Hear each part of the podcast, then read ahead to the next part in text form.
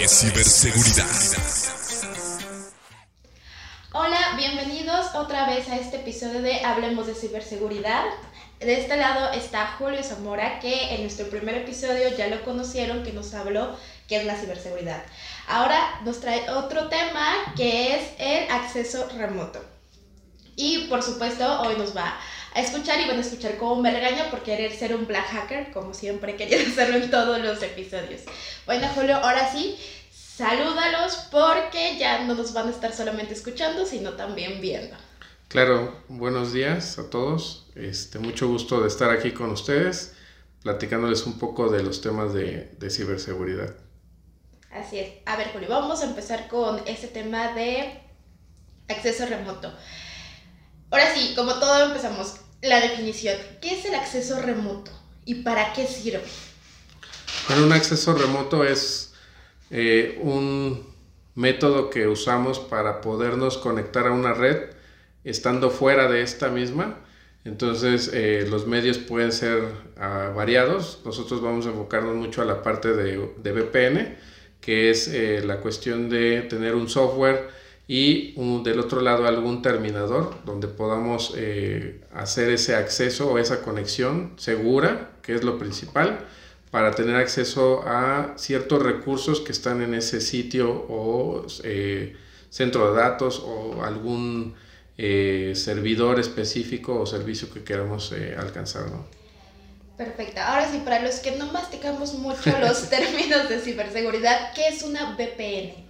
Bueno, la VPN nos sirve básicamente para conectarnos de un lugar a otro y poder simular que estamos dentro de ese sitio, estando en, algún otro punto del país, de la ciudad o del mundo, ¿no? Entonces, eh, hoy en día, por ejemplo, el tema de la pandemia, que estamos eh, o seguimos muchos, muchas personas en casa, lo que se hace es, eh, por medio de estos recursos de VPN, nos podemos conectar como si estuviéramos en la oficina y poder hacer nuestro trabajo de manera habitual. Perfecto. Yo tengo una duda. Ahorita con la parte de la pandemia, y es cierto que pues muchos colaboradores se fueron a sus casas y trabajar desde ahí de forma remota, existían las amenazas de conectarse a nuestra propia red, vamos a llamarlo, nuestro propio wifi que nosotros teníamos en casa y no estar conectados a una VPN que usualmente las empresas tienen que, que proporcionar para entrar de manera segura. Si tú tienes tu wifi y tienes tu wifi, tu modem y tienes una VPN de la empresa, ¿es seguro a pesar de que, que no puedan entrar esos recursos a pesar de que yo estoy conectada a mi wifi? ¿O cómo funciona? bueno, hay diferentes tipos de, de este, uso de la VPN, podríamos solamente usarla para acceder a un recurso específico o a, recursos específicos del, sitio a donde nos vamos a, conectar. Sin embargo, podemos hacer, o tenemos o manejamos tecnologías como lo que es Palo Alto, que esto nos ayuda a... hay, hay este, tecnologías que nos ayudan a poder mover las políticas de seguridad que tenemos en la oficina, poderlas mover a cualquier lugar donde estemos eh, trabajando, sea un Starbucks, un, este, eh, un café, un, este, nuestra casa, en el parque, cualquier lugar con, una, eh, con los datos de nuestro teléfono X, podemos hacer que todas las políticas que teníamos como si, si estuviéramos en la oficina, migrarlas a nuestro sitio remoto, ¿no? Entonces podemos proteger todo o podemos proteger ciertos, eh, ciertas partes que nada más vayan a la comunicación hacia esos servicios. ¿Qué beneficios o ventajas, o más bien, qué beneficios o desventajas se tiene? Bueno, que al proteger todos los recursos de todos los usuarios que vayan a acceder hacia Internet, a cualquier página pública o cuestión de correo, etc., estamos haciendo uso del sitio central para poder concentrar todo ese ancho de banda.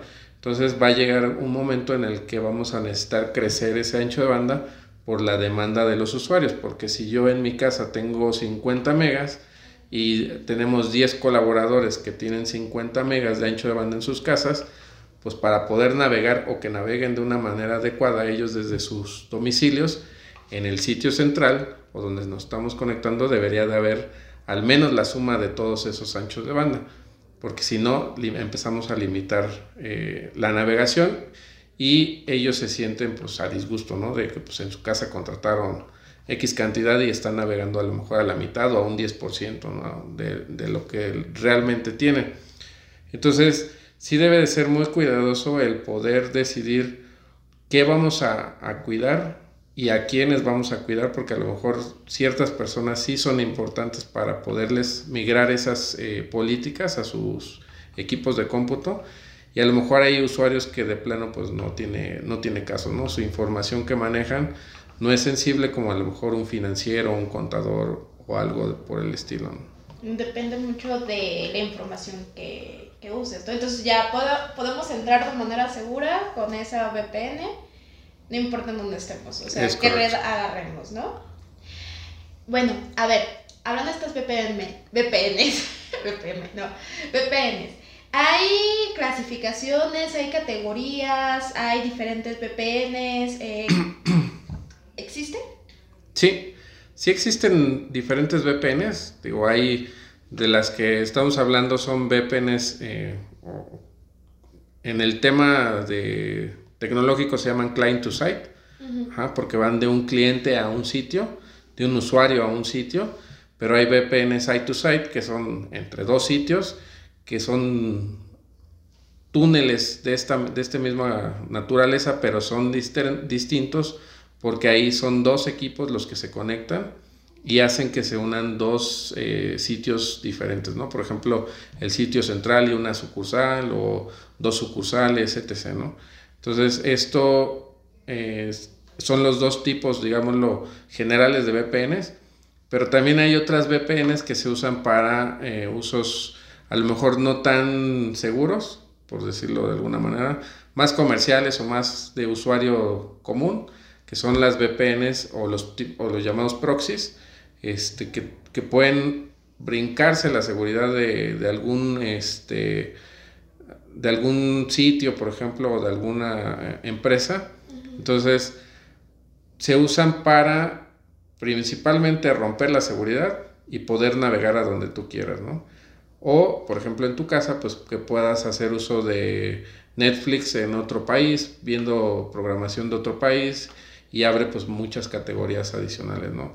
Eh, esos son como que los tres tipos de VPNs eh, y nos vamos a enfocar más al tema de la VPN este, client to site, ¿no? que es para los usuarios eh, remotos. Me hablaba sobre la parte de políticas anteriormente, que para esta VPN le puedes poner políticas, bueno, ¿nos podrías dar como ejemplos de políticas que se pueden aplicar a una VPN?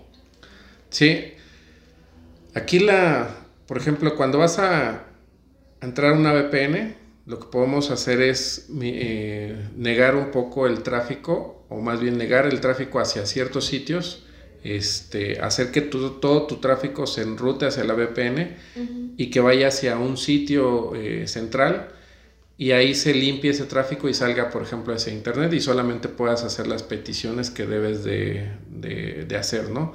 Como si estuvieras en tu, en tu oficina, ahí a lo mejor, no sé, por ejemplo, está bloqueado Netflix, desde tu oficina no puedes verlo, te llevas tu computadora a tu casa y aún estando en tu red de tu domicilio puedes, este, sigue manteniéndose ese bloqueo a, Netflix porque el tráfico o la petición hacia esa aplicación va hacia el sitio central, ahí se bloquea y ya no puedes salir, ¿no?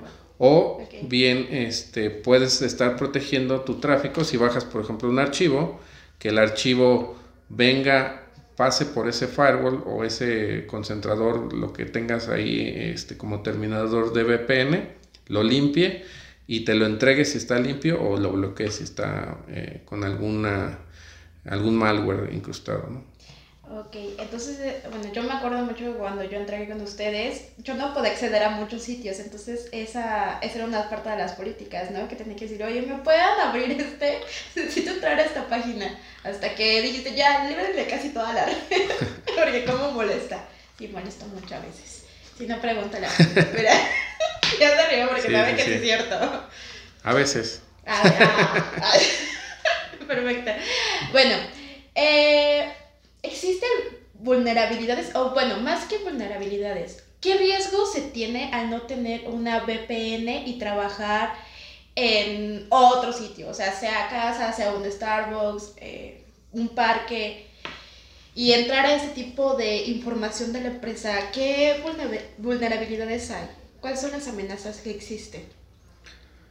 Mira, si, si hablamos de vulnerabilidades en cuestión es eh, que tu tráfico o que tu máquina va a estar expuesta a cualquier red que te conectes y a veces los usuarios no conocemos o no conocen este cómo, cómo el conectarse seguro a una red Wi-Fi y es muy sencillo.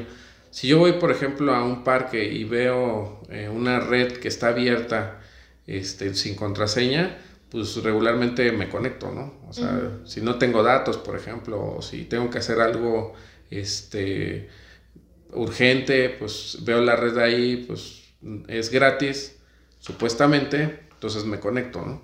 Entonces, esto pasa en los aeropuertos, pasa en, en, en X lugar o en determinados lugares muy concurridos donde la gente necesita el acceso a Internet y regularmente pues uno no, o la mayoría o, gran cantidad de, personas no cuenta con datos, entonces este, pues se conectan a esas redes y lo que hacen esas redes pues es estar escuchando todo tu tráfico que estás eh, pasando, ¿no? Entonces pueden escuchar y tan fácil como por ejemplo te pueden descargar un certificado para que tú lo, tú lo aceptes y te puedas conectar gratis. Entonces ya abren tu tráfico a un cifrado, aún los que van al tema de bancos y cosas por el estilo y pueden incluso pues extraer toda tu información, ¿no? quieres hacer una transferencia en ese momento, este, desafortunadamente, y pues mandas tu usuario, tu password y ya ahí se fue tu, información de ese estilo, ¿no? Entonces, hay, hay muchas eh, amenazas que están latentes en ese, en, ese, en ese estilo que pudiendo tener una VPN eh, pudieras de alguna manera este, eh, mitigar ese, ese, tráfico. Bueno, yo tengo una pregunta, pero ya se me fue. tenía otra pregunta. Ah, sí. con esta parte del acceso remoto, ¿has tenido o tienes una anécdota que te gustaría compartirnos? Y tú no. déjalo. déjalo, eh, pienso. ¿Has tenido así algo que cuando estés viendo una VPN o se estén instalando VPNs en este caso, eh, algo que les haya ocurrido, algo que hayan visto raro, extraño? Pues mira, yo creo que más que anécdota como tal rara, el, tema de seguridad ha crecido tanto que al inicio, eh, cuando tú este, dabas una VPN, dabas un usuario y un password, Únicamente. Entonces, hoy esa seguridad ya no es tan este, básica, sino ya necesitamos ir creciendo esa seguridad poco a poco para poder eh, mitigar más los riesgos y que no cualquiera con esos eh, datos, porque a veces es muy fácil adivinar o, poner algo ahí que esté buscando el usuario y el password y se conecta a la VPN y prácticamente está dentro de la empresa, ¿no? Entonces ha crecido esa, esa parte y ya nuestros clientes ya no nos están pidiendo solamente las VPNs con usuario y password, sino hoy en día nos piden que adicionalmente validen que el equipo, por ejemplo, se encuentre con ciertas características de software que ellos son los que manejan, o sea, por ejemplo, mi antivirus que, yo corporativo tengo, adicionalmente tiene que tener esta característica, el, disco cifrado o, X características dentro del equipo. Eso es como lo más básico que pudiera ser, ¿no? Pero hay otros que ya se van a, ciertos extremos que son muy buenos, yo, yo lo considero así, que adicionalmente tenemos que instalar un certificado único en esa, en esa máquina para ese usuario específico o incluso los tokens que dan en, los bancos este, deben de, meter en, el, sistema un token único para que se puedan conectar. Entonces el grado de complejidad de seguridad para conectarse a la VPN ya ha sido eh, mucho y esto se ha dado porque se está utilizando pues ya bastante, ¿no? De un año para acá, un año y medio para acá, fue un boom en todos nuestros clientes, ¿no? Wow, bueno, ahora voy a poner más nervioso a Julio. a ver, Julio, ¿qué más? a ver si me terminaron las preguntas. ¿Qué más nos puedes contar sobre el acceso remoto? O sea, que tú tengas y digas, ah, necesitan saber esto o les recomiendo esto. No sé, tú dale vuelo y like. Claro. Bueno, una de las desventajas al no tener este tipo de tecnología es que si un usuario sale fuera de la empresa, este, pues prácticamente ya dejó este, sus labores por el tiempo que está ahí, ¿no? Pudiera avanzar en algún break que tuviera este, o, tiempo adicional, pero si no, se limita a que esté dentro de la organización para poder hacer sus, sus trabajos. La otra cuestión es que hoy en día, pues las, eh, las empresas ya no solamente trabajan sobre una sola infraestructura, que es, por ejemplo, las oficinas centrales o un sitio remoto o cosas de ese estilo, sino ya están yéndose mucho al tema de la nube. Entonces, para resguardar temas también en la nube, existen VPNs para poderte conectar hacia esos servicios y no dejarlos expuestos hacia Internet, hacia todo el mundo y que pues, posteriormente estén tratando de, hackearlos o algún, algo por el estilo, ¿no? Entonces, aquí la, idea es estar siempre a la vanguardia y siempre de una manera segura y tratando de llevar los controles que hoy en día se tienen, ¿no? Ya no el tema de usuario y password sí es bueno, si tienes a lo mejor una, eh, eh, una política de, contraseña segura en la cual tienes que cambiar tu, password cada cierto tiempo, tiene que tener una longitud de ciertas características con ciertos este, caracteres especiales, números, letras, etc. Entonces, de esa manera puede uno asegurar que las personas que están tratando con diccionarios buscar ese, ese password, pues va a ser más difícil porque van a estar rotando esos, esos passwords, ¿no? Las VPNs existen desde hace muchos años, entonces son un tema que nos ayuda mucho como personas y usuarios normales para poder seguir trabajando incluso desde donde estemos, de, de, vacaciones o lo que sea, pudiendo hacer una actividad no necesariamente desde la oficina. Entonces creo la verdad es que este tipo de tecnología vale mucho la pena y ha ido evolucionando que hoy en día pues ya las VPN no solamente son hacia los sitios, sino ya hoy en día son hacia las, hacia las nubes, ¿no? O sea, todo ya, ahora sí, la nube es la siguiente transformación digital. Todo se está moviendo hacia allá, así que apúrense. Así es. Bueno, aquí viene otra pregunta, no tiene nada que ver con la autentificación remota. El acceso remoto. Ah, no te digo yo, o sea, de verdad estoy ya ahorita muy mal. Eh, bueno, a fuego lento. Cuando estuvimos en el episodio de los tipos de hackers, y pues hay muchos, ¿tú qué hacker serías? ¿O qué hacker te llama más la atención? Mm. Falta que seas como Adolfo, que me dice, ah, yo sería un white. Pues depende. No, no, no, en algunos casos yo creo que sería de los malos y a veces sería de los buenos. Si me pudiera robar un banco, sacarle dinero a un banco, pues sería de los malos, pero... Si a, mí, ¿eh? si a mí me contrataban para cuidar un banco, pues obviamente de los blancos, ¿no? Sí, ah, es sí como diferente. Yo a mí me encanta, o sea, porque me, me encanta, bueno, la curiosidad de los black los black hackers. Yo más bien creo que no serías, serías el intermedio de esos dos, que actúan dependiendo de, de las circunstancias, ¿no? Imagínense, y eso que él es el líder de ciberseguridad. Cuidado, porque si tenemos clientes así. los voy a escuchar y cómo. bueno, Julio, ya vamos a ya vamos a empezar, ¿eh? Ya vamos a terminar. Y me gustaría que les pudieras dar un consejo ahora sí que a tus colegas sobre este tema. ¿Qué consejos les darías? Aquí es muy importante tomar en consideración los perfiles que van a tener Ah, he visto muchas veces que se, se abre una VPN y se pone una regla específica para la VPN donde a toda la empresa se le está dando el acceso a los recursos y creo que esto no debería de ser así, ¿no?